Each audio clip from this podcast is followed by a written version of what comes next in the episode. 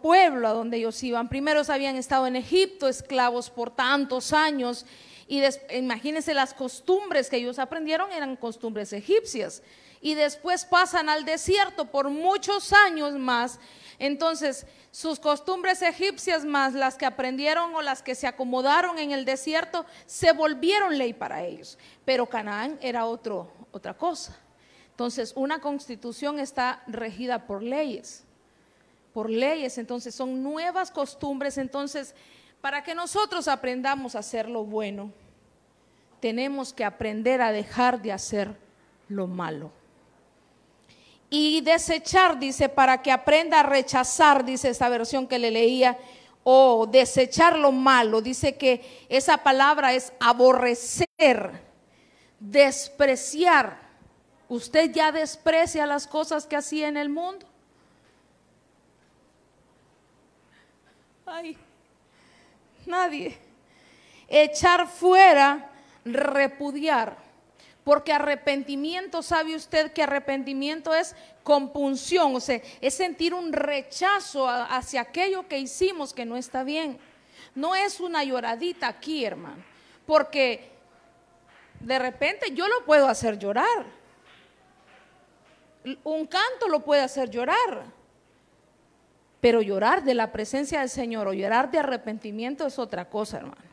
Uno quisiera arrancarse y decir, Señor, aborrezco aquello que hice.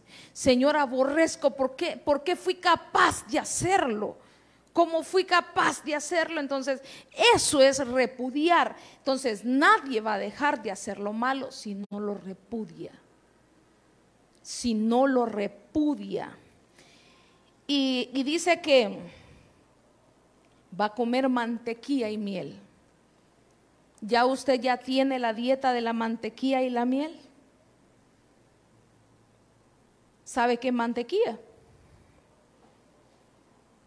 ¿De dónde sale la mantequilla? De la leche.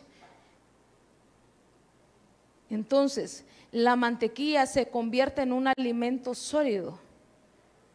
La leche es líquida y es para los bebés, pero ya la mantequilla es para alguien que va creciendo en Dios. Entonces ya es un alimento, ¿sabe qué es ese alimento? Es palabra, pero es otro nivel de palabra.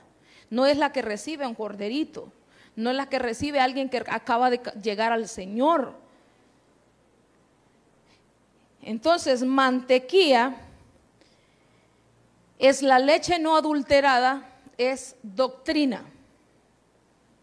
Doctrina no es nada más y nada menos que un estilo de vida. Entonces es un nuevo estilo de vida, donde ya no hacemos como nosotros heredamos, ya no hacemos como aprendimos, ya no hacemos como lo hace todo el mundo ya no hacemos como lo hacen los de afuera.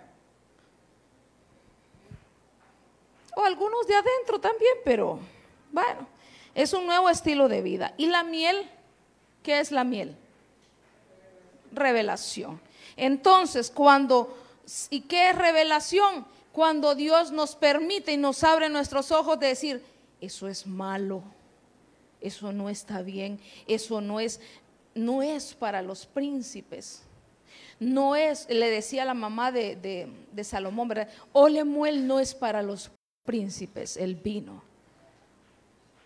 Y, empezaba a aconsejarlo y empezaba a aconsejarlo.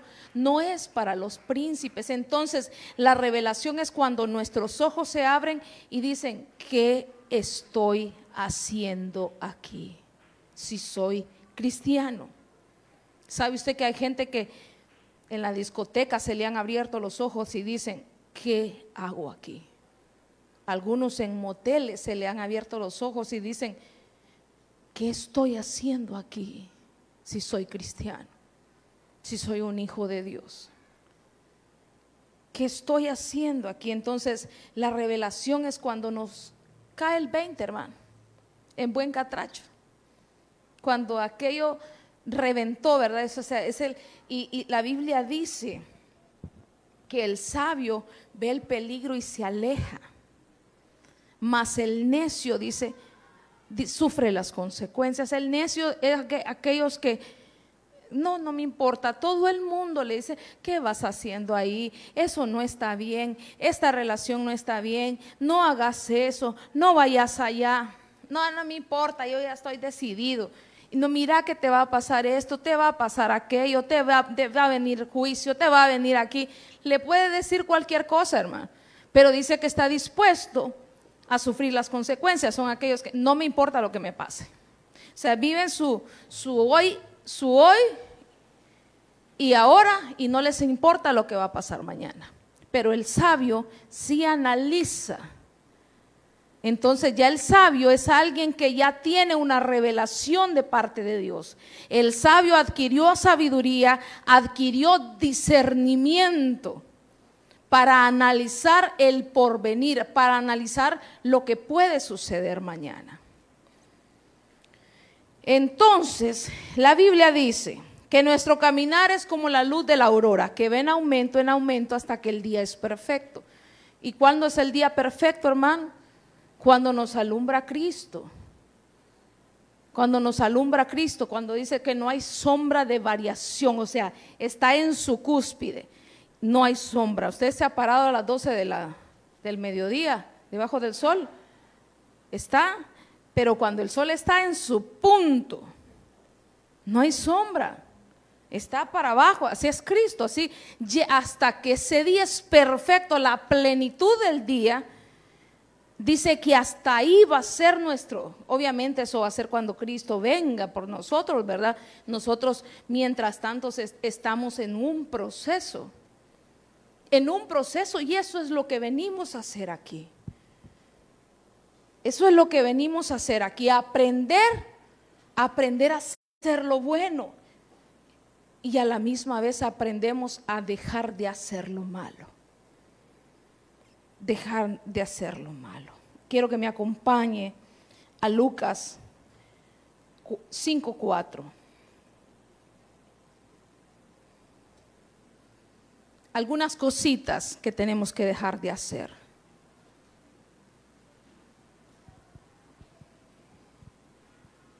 Con lo que Dios me daba esta palabra, creo, quiero avanzar, que el tiempo está corto hoy.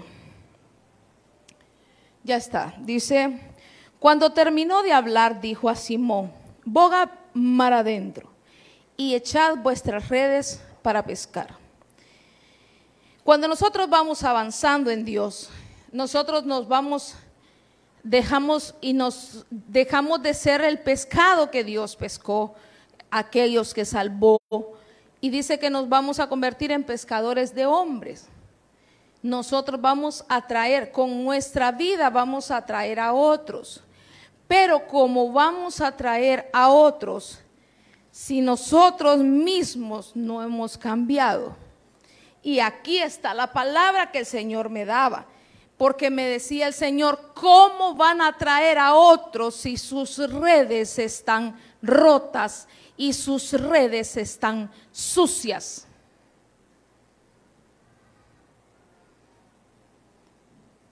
Porque las redes, Dios le da una orden a, Simón Pedro y le dice, boga mar adentro, eh, deja de estar en la orilla toda la vida.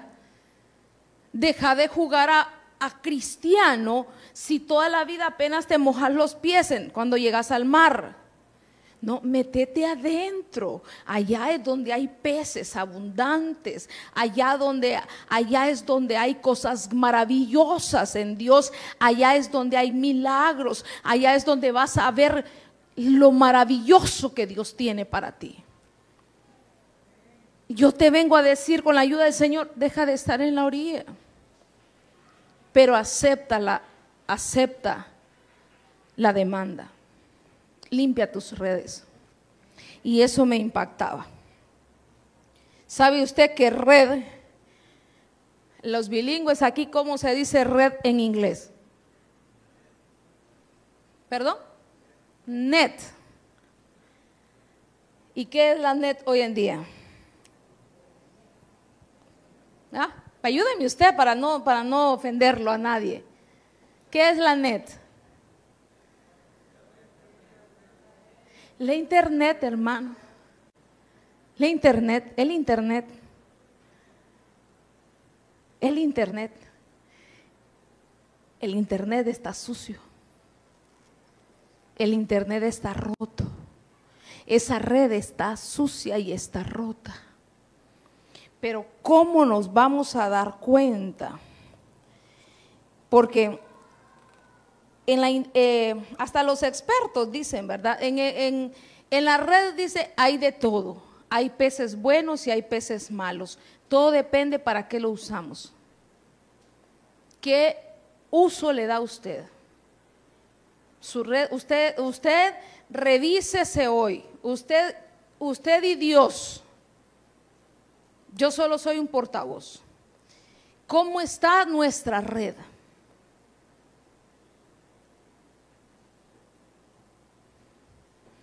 ¿La tenemos llena de peces buenos o llena de peces malos?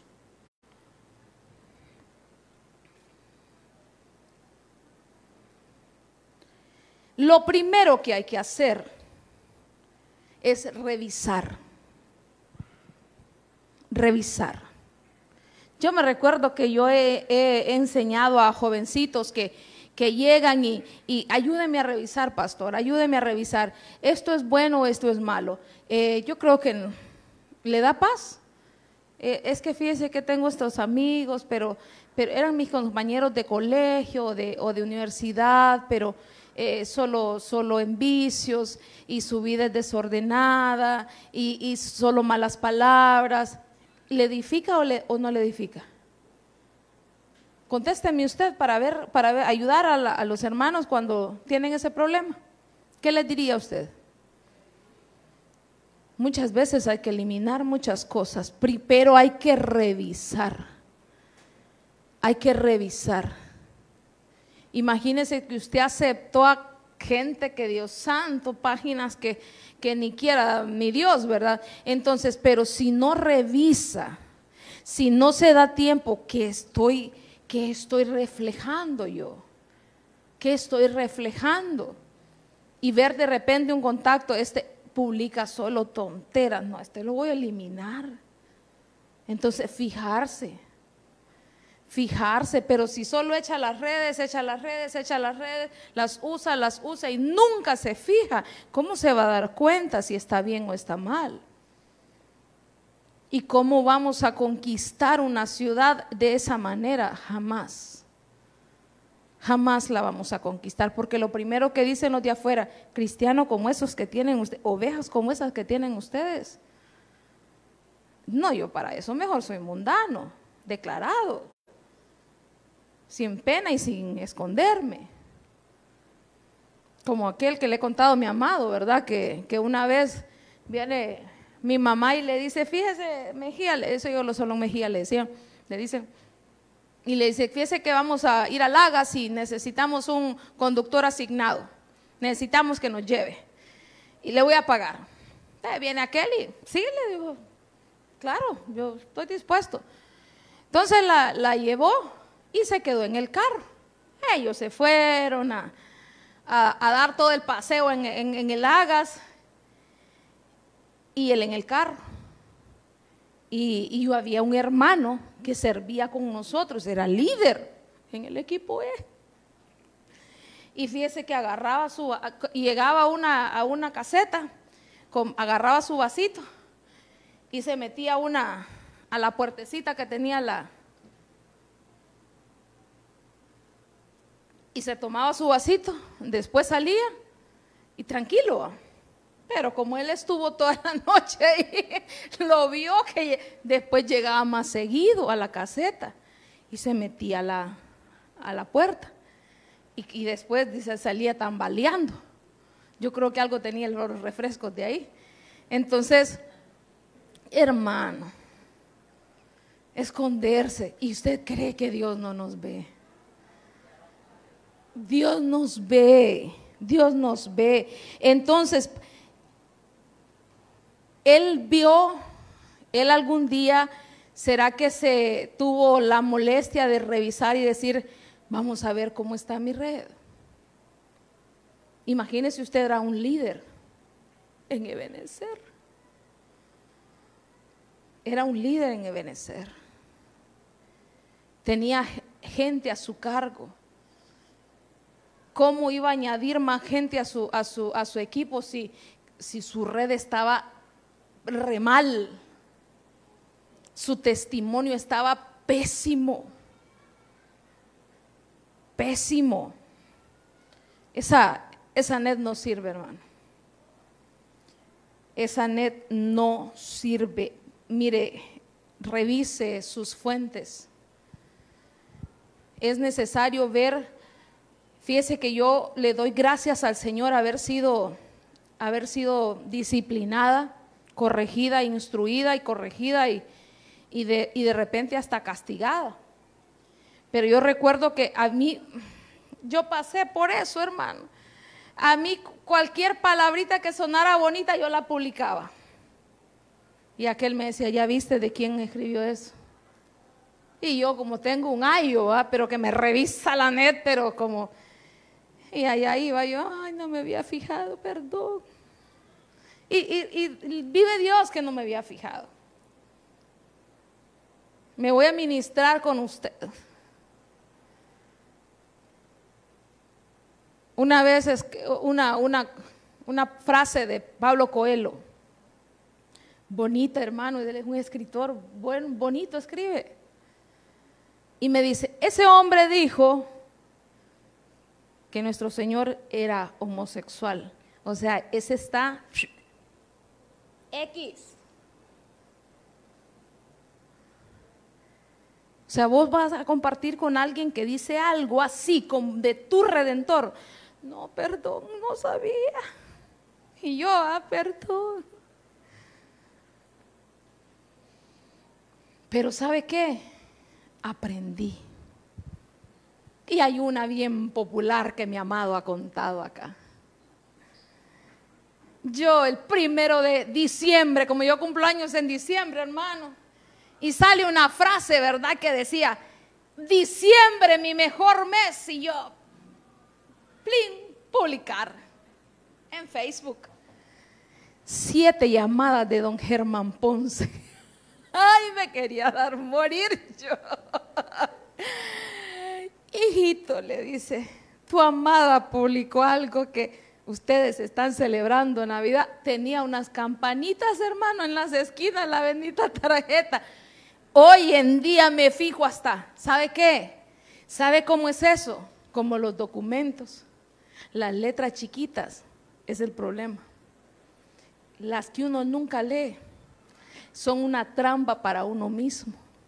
Lo mismo sucede en la net. Muchas veces la letra pequeña, aquellas cosas que nosotros no vemos, aquellas cosas que nosotros no sabemos. Entonces, revise la fuente antes de hacer algo. Revise con qué espíritu, con qué espíritu se hizo algo.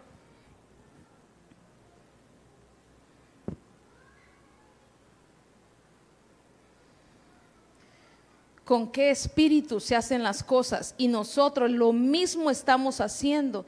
Entonces nuestra net puede estar sucia. Entonces, o el filtro está sucio, el filtro está malo. ¿Sabe cuál es el filtro? Para discernir. El Espíritu Santo la falta de comunión con el Espíritu Santo a nosotros nos puede llevar a no, darnos cuenta de nada de lo que pasa. Pero cuando usted tiene el Espíritu Santo, bien, usted alguien comenta algo, alguien, eh, pocas palabras, hermano, pero usted dice, mm, esto lleva más. No sé si les ha pasado, a usted le ha pasado. Y uno dice, esto lleva más. Y la gente que escribe cosas, ¿se da cuenta usted cuando alguien está triste y, o, o un poco amargadito con lo que escribe? Aunque no lo diga, pero algo se nota. Pero hay gente que no se da cuenta, porque su filtro está dañado, su comunión con el Espíritu Santo está mal. Acompáñeme a Génesis 34, 1.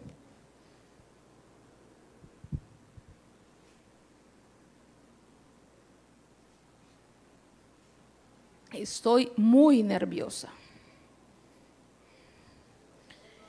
Génesis 34.1. Ya está. Dice, y salió Dina, la hija de Lea, a quien ésta había dado a luz a Jacob, a visitar a las hijas de la tierra. Y cuando la vio Siquem, hijo de Amor, Ebeo, príncipe de la tierra, diga príncipe de la tierra, se la llevó y se acostó con ella y la violó. Ok. ¿Qué tenía que andar haciendo una cristiana viendo a los del mundo? Ay, voy a ir a ver a las, a las hijas de la tierra, a las mundanas. Voy a ver, voy a tener amigas mundanas, a ver cómo hablan, a ver qué costumbres tienen, qué iba a ver, hermano. Si ella era cristiana. Ella era hija de, imagínese usted, de Israel, de la nación, del patriarca que Dios había levantado. Pero fue a ver costumbres que no tenían nada que ver con ella. Y lo primero que, que, agarró fue, fue enamorado. Fue deshonrada. Porque los del mundo no honran. Los cristianos Sí, cuando buscan una mujer la buscan para casarse y para honrarla, no para deshonrarla. Pero culpa de quién? ¿Era culpa de él? ¿Y sabe qué? A veces la mujer es, ay, es que es un príncipe, sí, pero del mundo. Ay, es que viera cómo me trata de bonito y, los hermanos de la iglesia son simplones usted y viera aquel del mundo que, me manda poemas, me escribe, sí, pero es príncipe del mundo o princesa del mundo. Es que las cristianas son aburridas, pero pastora. Viera qué, qué aburridas que son. Sí, pero son mujeres de honra.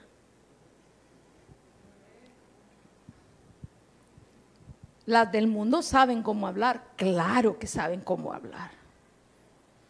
Las del mundo saben cómo conquistar un hombre, claro que saben.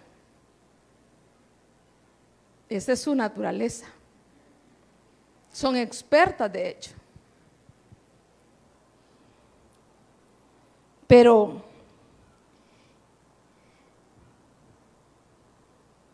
imagínese usted que estamos viendo cosas bonitas aparentemente, pero que, que son malas delante de Dios. Porque al final las cosas fracasan. Las cosas hechas así fracasan. Porque un príncipe, una, imagínense, porque fue a ver las mujeres, dice a las, a las, a las, a las mujeres de la tierra, a las, a las hijas de la tierra. ¿Qué costumbres iba a haber?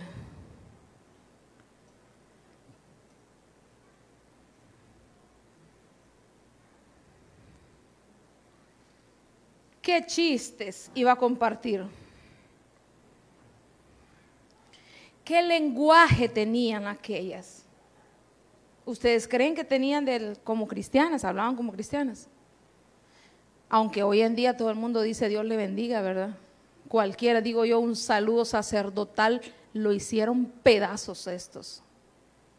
Porque la Biblia dice, Dios te bendiga. Dice que era un saludo sacerdotal deberíamos de usarlo solo los sacerdotes de Dios. Pero hoy está en boca de todo el mundo. yo, me quedo asustada porque hasta los que pelean, hay gente, ah, no sé si usted ha escuchado gente enojada, brava, y mira que vas, que no sé qué, ¿sabes qué? Dejémoslo ahí, que Dios te bendiga. Y yo, Dios te bendiga para eso. Dios te bendiga para eso. Eso no, hermano. Eso no puede ser así.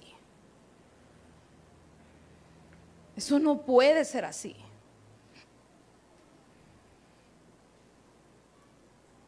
Acompáñame a segunda de Samuel 13:10. Mire otra costumbre o algo que se debemos de dejar de de hacer. Ya está. Dice, Entonces Abnón dijo a Tamar, trae la comida a la alcoba. Diga, trae la comida a la alcoba. ¿Es para el lugar para comer ahí? ¿Para qué es ahí?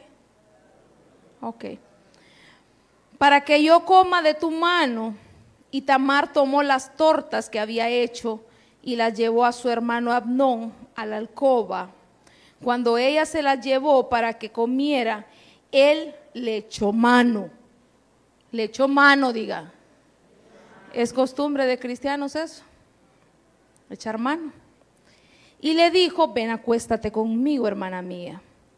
Pero ella respondió, no, hermano mío, no abuses de mí, porque tal cosa no se hace en Israel. Diga tal cosa no se hace en Israel.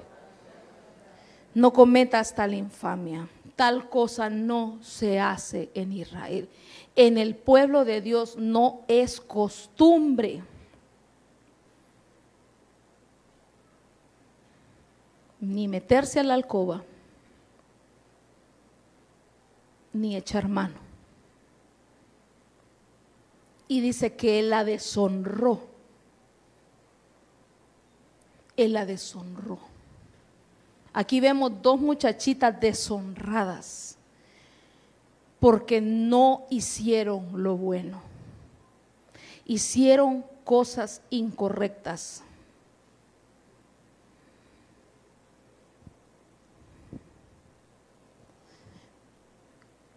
¿Cuánto? ¿Cuánto? Los, levante la mano los que somos padres o dígame los que somos padres. ¿A usted le gustaría que sus hijos hagan los errores que usted cometió? Yo no, hermano. Yo me he arrepentido y yo le digo al Señor, ¿cómo quisiera nunca haber hecho eso? Y no quisiera que mis hijos lo hagan. Y voy a luchar porque no lo hagan, porque la Biblia dice que es, es es labor del Padre estorbar el pecado de los hijos hasta donde podamos, hermano. Aunque nos digan metidos, aunque nos digan de todo, pero no podemos dejarlos que, que se echen a perder. No podemos. No podemos. Tenemos que luchar por, nuestra, por nuestras generaciones. Pero también tenemos que aprender a, ¿Dónde estaba Jacob aquí, hermano? ¿Dónde estaba la mamá? ¿Dónde estaban las mamás de estas muchachitas?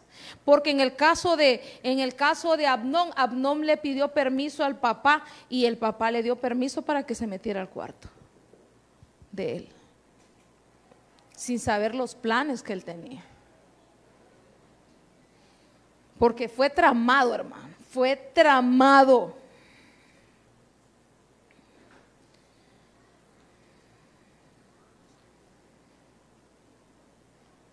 Si usted lee la historia completa, dice que habían más sirvientes. Imagínese que él tenía sirvientes. ¿Para qué ocupaba comer de, de ella, hermano? Si él tenía quien le sirviera la comida. Pero como él tenía un propósito, malo por cierto, pero él dice que sacó a los sirvientes. ¿Qué, qué es eso, hermano? Con, con alevosía y ventaja planea quedarse a solas. Perdóneme, los jovencitos saben cuándo van a estar solos. Llamó una al apóstol, el apóstol Germán una vez, pastor, quiero un consejo. Fíjese que eh, yo tengo un primo que, que todos los jueves a las 3 de la tarde me viola. Como así le dice el pastor Germán es que todos los, jueves a las 3 de la tarde viene a la casa y me viola. Te pudo violar la primera vez que llegó y tú no sabías, le dice, pero si tú sabes que llega todos los jueves y que a las 3 de la tarde, porque te quedas sola y porque estás en tu casa sola. Esa ya no es violación, le dice. Ya tú eres parte, le dice. Los jovencitos saben cuando los papás van a salir ay, fíjate que quiero ir a verte y, fíjate que quiero ir a verte el sábado a las 3 de la tarde. Mi mamá anda en el ensayo, no puedes venir.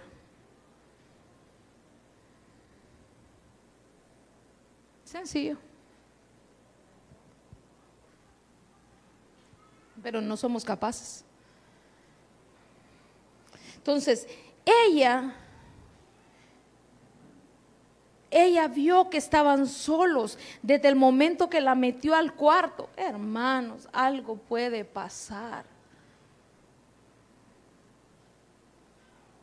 Algo puede pasar. Como decía mi pastora Ninoska, cinco minutos para ser un hijo. Ni cinco minutos menos.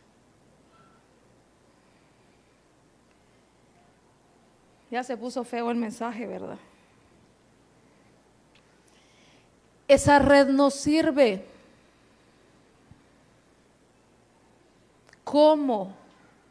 ¿Cómo va a traer a alguien al Evangelio? ¿Cómo vamos a conquistar esta ciudad?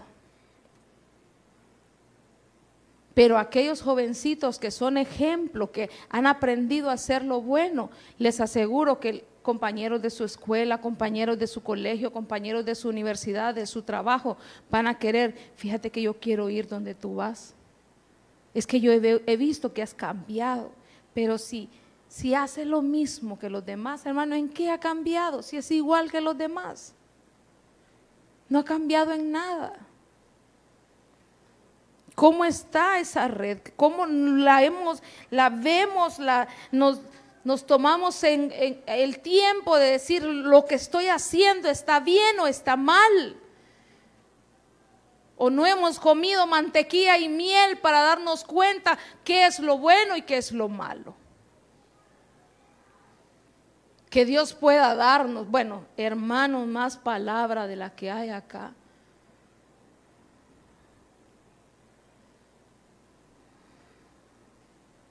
Más claro de lo que se le habla, yo creo que ya no, hermano.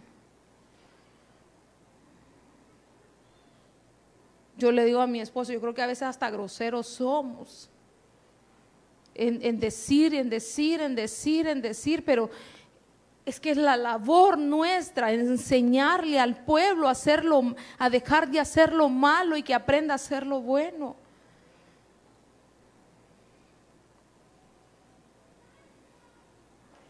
Eh, dice que ese verso de, Lucas dice de la pesca milagrosa, dice que los, las redes se rompían de tantos peces.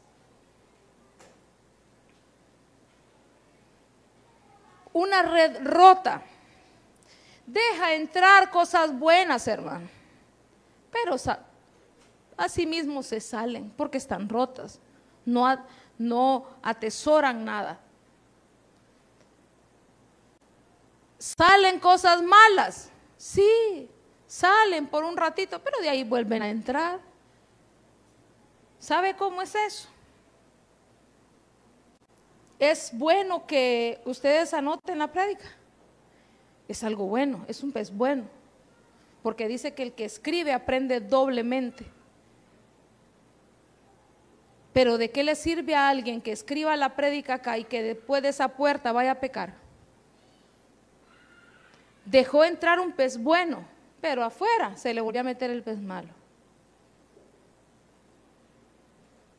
La red está rota, de nada nos sirve. Aquí adoramos, aquí cantamos, aquí danzamos, aquí, aquí hacemos tantas cosas lindas, hermano.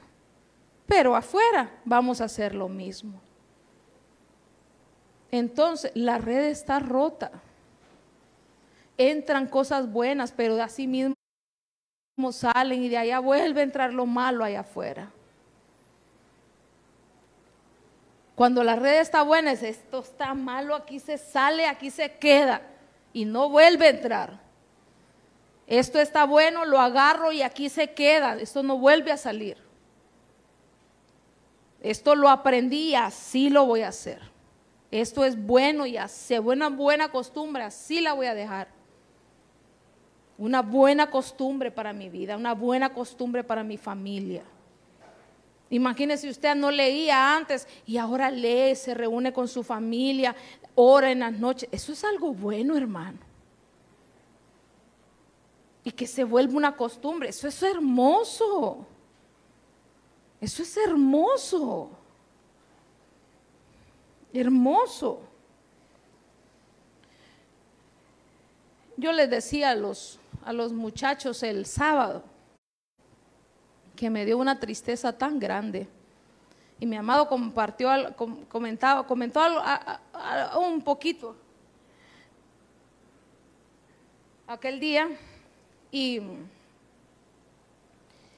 a veces estamos siguiendo cosas que no son buenas, ejemplos que no son buenos.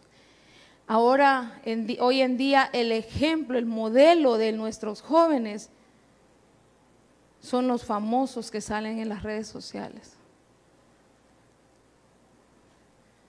Y me impactó porque ahorita todo el mundo tiene que ver con, la hija de Ricardo Montaner.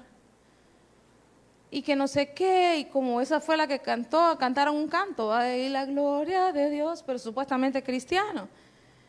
Pero hermano, eso no los hace cristianos. Yo crecí con la música de Montaner, yo lo escucho cantar una canción supuestamente cristiana, a mí me remonta a lo que yo experimenté cuando lo escuchaba. Así que yo no lo puedo escuchar. Pero nuestros jóvenes, ay, que el novio, que no sé qué, y ahora él se casó y, son lindos, son mundanos, hermano. Y no sé cómo a mí me apareció en Instagram.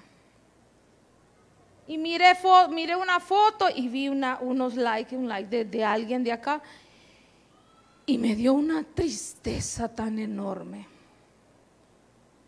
Entonces me metí a la página de ellos y vi un par de videos y un par de cosas y los likes de otros y de otras y del otro y de la otra. Y yo, Dios de la gloria, ¿qué estamos haciendo?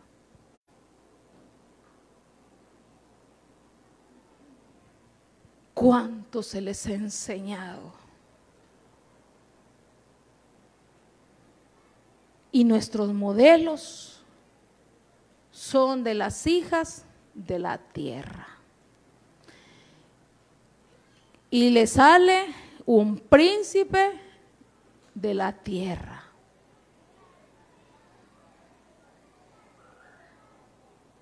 Acompáñame a Lucas 8, 8.30, 8.49, perdón.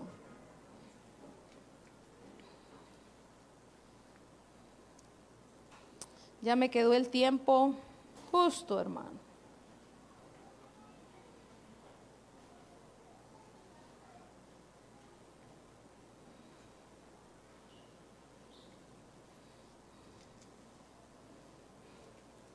Ya está.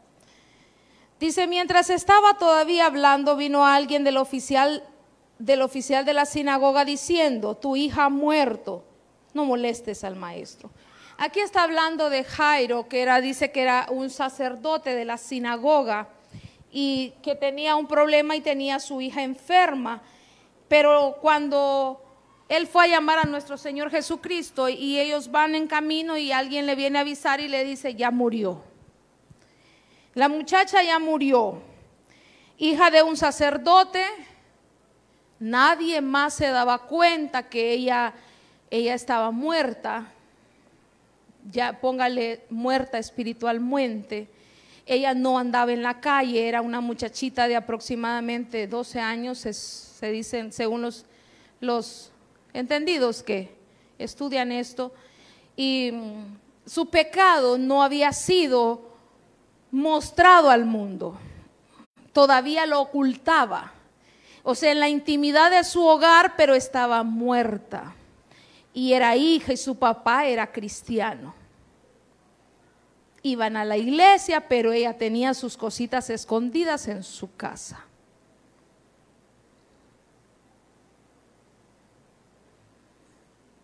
¿Usted cree que eso está bueno? ¿Y sabe que usted que el pecado limita? Limita, y, no, y yo no lo digo yo, lo dice la Biblia. Cuando Acán tenía pecado, el Señor le dijo a Josué, dile que, que dé la gloria a Dios. Dale gloria a Dios, le dijo. No pudo. Y uno, hermano, eh, alce sus manos. Y, y el pueblo no puede levantar las manos. No hay libertad.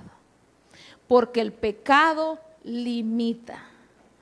El pecado hace que no tengamos libertad para adorar a Dios. No se le puede dar la gloria a Dios. Pero qué liviancito se siente uno cuando anda en paz con Dios, ¿verdad? Uno, uno levanta, uno quisiera hacer más y ya no le alcanza, hermano. No hay espacio acá. Pero esta muchachita, nadie sabía, pero ya se había contaminado. ¿Dónde se contaminan hoy los muchachos? Por la red. Y nosotros los papás le damos computadora, le damos teléfono Ahí va, arte ese mundo, mijito, arte ese mundo ahí. Y ahí en su cuartito, oye. Y no estamos viendo. Como ya el tiempo me alcanzó. ¿Sabe qué es esto? Como las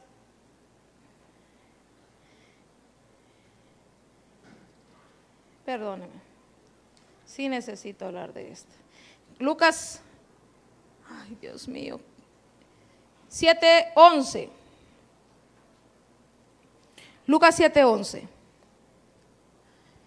Dice, aconteció poco después que Jesús fue a una ciudad llamada Naim y sus discípulos iban con él acompañándolo por una gran multitud. Y cuando se acercaba a la puerta de la ciudad de aquí, sacaban afuera a un muerto, diga un muerto, hijo único de su madre y ella era viuda y un grupo numeroso de la ciudad estaba con, en ella. Al verla el Señor tuvo compasión de ella y le dijo, no llores. Mira, aquí vemos otro muerto. Pero este muerto ya andaba en la plaza de la ciudad. Ya lo sabían muchos, ya ya la congregación se había dado cuenta del pecado de él. Ya este, este, este ya tiene su contaminación evidente. Todo el mundo se da cuenta que está mal, menos ellos. Ellos están bien. Todo el mundo se da cuenta, pero si eso no está bien, ¿y qué, ¿Y qué hice? La pastora Ninoska decía, tienen el síndrome de Piolín, decía. Es que Piolín quería matar al gato y, siempre agarró y, a, la trampa. Parece que vio un lindo gatito. Y, inocente. Y de inocente no tenía nada. Era malo.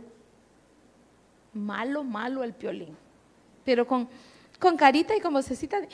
Y la, la pastora Ninoska así decía, son inocentes, se la tiran de inocentes pero no son inocentes. Bien saben. Y saben, ¿sabe usted qué es lo más terrorífico? Digan amén los casados. ¿Sabe qué es lo más terrorífico? Como los casados son de mi generación para arriba, ¿sabe qué es lo más terrorífico? Que los jóvenes saben más de algunos temas íntimos que nosotros, los casados esa red está sucia. Esa red está sucia. Su testimonio está botado, está sucio. Y nosotros tenemos que cuidar nuestro testimonio.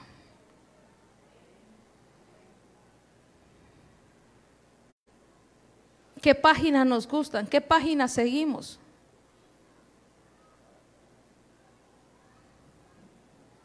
llega una persona asustada, pastora, pastora, mire que, mire que, mire que la hermana sigue una página de cerveza. Y nosotros así como, porque usted, ¿cómo cree que esté ese testimonio? ¿Está bien que nosotros sigamos una página de cerveza? Es que es para echarle al chanchito, pastora. Entonces hay que ver los modelos que sacan cada vez, que sacan nuevas cervezas, porque una que tiene que estar actualizado, pastora. No, hermano, eso está mal. Eso está mal.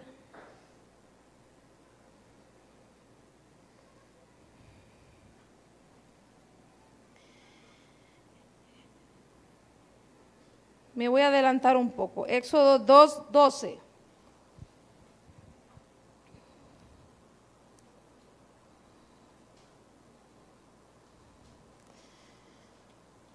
¿Sabe qué puede ser pecado ya que todo el mundo conoce, hermano? Relaciones ilícitas, secretos prohibidos. ¿Cuántas cosas esconderán nuestras generaciones?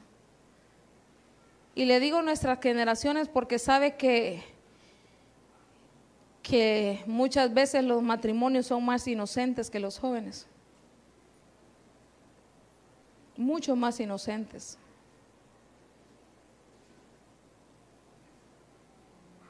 Tienen demasiado conocimiento los jóvenes, no tienen pudor, no tienen, están minados de corrupción sexual nosotros me recuerdo yo que cuando estábamos con la campaña de santidad hablábamos de la sensualidad. Hermano, es terrible la sensualidad. Y está prohibida por el Señor. Pastora, pero es que el que no enseña no vende. Sí, al menos que se vaya a vender. ¿Y sabe qué es eso? Se llama prostitución. Y es pecado. Sí, pero es que quiere que quiere que nos vistamos como monja, no, porque puede andar linda, pero andar pudorosa. Una mujer se puede vestir linda sin andar enseñando.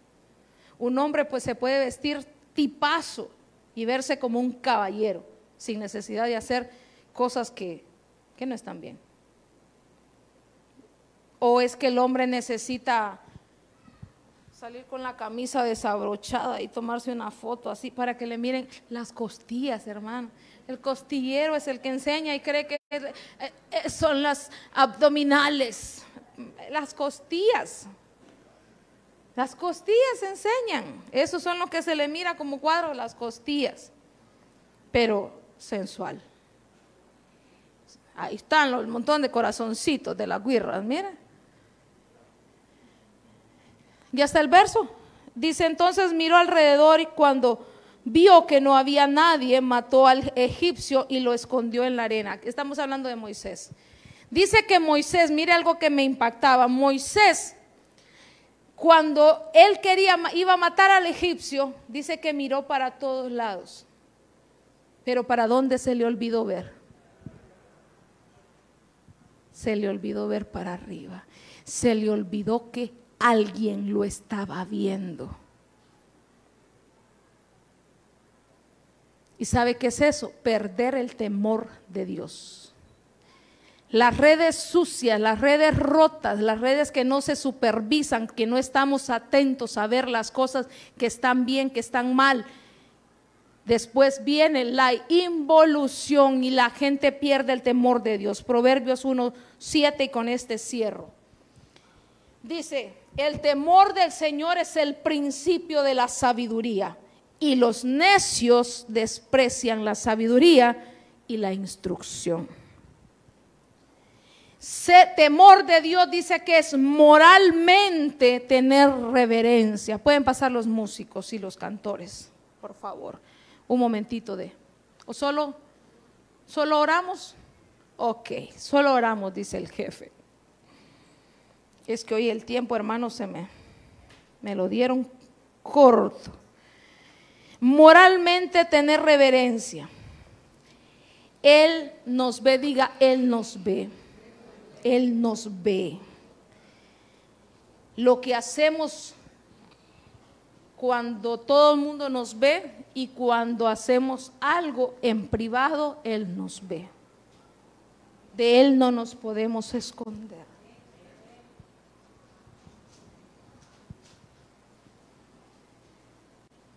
La sabiduría dice que no se mide por el conocimiento que tengamos, se mide por el comportamiento que tengamos.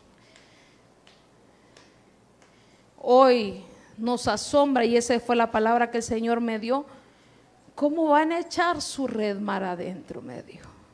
Si están sucias, si están rotas sus redes. ¿Cómo vamos a ver la pesca milagrosa? ¿Cómo vamos a vivir del bien de Dios y ver la abundancia del Señor si estamos tan acostumbrados a hacer lo malo?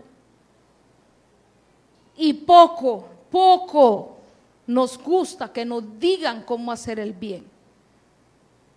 Pero dice, va a comer mantequilla y miel hasta que aprenda. Hasta que aprenda